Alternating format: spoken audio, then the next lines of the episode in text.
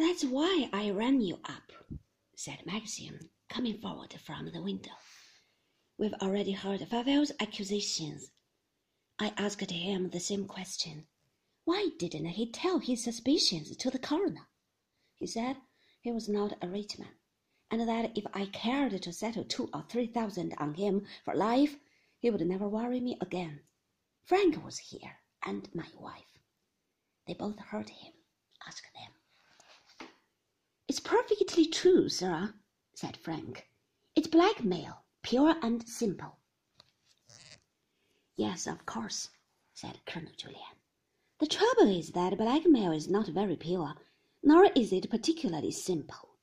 It can make a lot of unpleasantness for a great many people, even if the blackmailer finds himself in jail at the end of it. Sometimes innocent people find themselves in jail as well. We want to avoid that in this case. I don't know whether you are sufficiently sober, Favell, to answer my questions, and if you keep off irrelevant personalities, we may get through with the business quicker.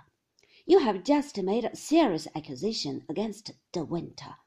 Have you any proof to back that accusation? Proof? said Favell. What the hell do you want with proof? Aren't those holes in the boat proof enough?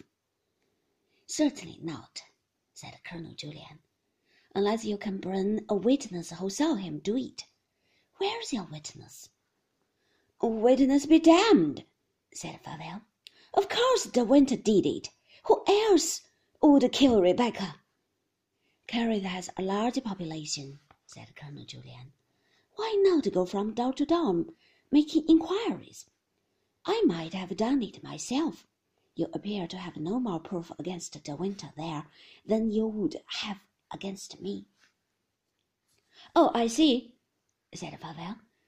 You are going to hold his hand through this. You are going to back De Winter. You won't let him down because you've dined with him and he's dined with you. He's a big name down here. He's the owner of Manderley. You bloody little snob. Take care, Favell. Take care.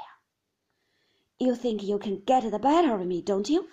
You think I've got no case to bring to a court of law? I'll get my proof for you, all right. I tell you, De Winter killed Rebecca because of me. He knew I was her lover. He was jealous, madly jealous.